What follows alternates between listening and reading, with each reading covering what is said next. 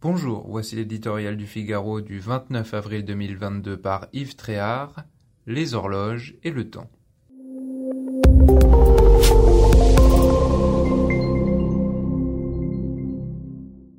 Une étrange impression se dégage de cette après-élection.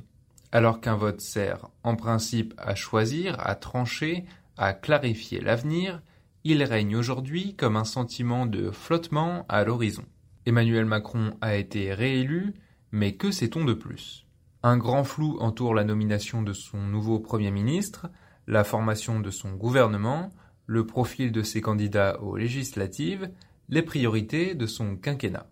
Les spéculations les plus folles courent sur l'agenda et les intentions de l'Élysée. Y aurait-il un loup? Conscient des colères qui couvent dans le pays, le président craint-il de commettre un faux pas? Fidèle au en même temps, Redoute-t-il le coup de barre trop à gauche ou trop à droite? Teste-t-il la sincérité de ses alliés? Son assurance naturelle cache-t-elle de profondes incertitudes sur le sens qu'il doit donner à son second quinquennat? À dire vrai, toutes ces questions, qui peuvent susciter l'inquiétude, étaient courues d'avance. Emmanuel Macron n'a pas été reconduit sur la foi d'un projet, mais sur le rejet de son adversaire. C'est ainsi qu'il a gagné. Accaparé pendant la guerre en Ukraine, qu'avait-il promis pendant la campagne? Pas grand-chose, sinon ce slogan peu enthousiasmant et répété à l'envi par ses supporters, cinq ans de plus. Tout juste avait-il annoncé une réforme des retraites, vite brouillée dans son contenu pour chasser les mauvaises humeurs, tout juste avait-il dégainé, entre les deux tours, une planification écologique d'un opportunisme confondant.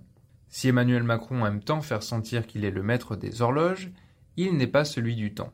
Au cœur d'une société multifracturée, où les cicatrices laissées par les gilets jaunes n'ont jamais été refermées, il ne peut plus faire semblant d'agir. À force de procrastination sur nombre de réformes majeures, la France perd son rang et son indépendance. Elle ne peut plus se payer le luxe de l'immobilisme qui avait marqué les seconds quinquennats de François Mitterrand et Jacques Chirac.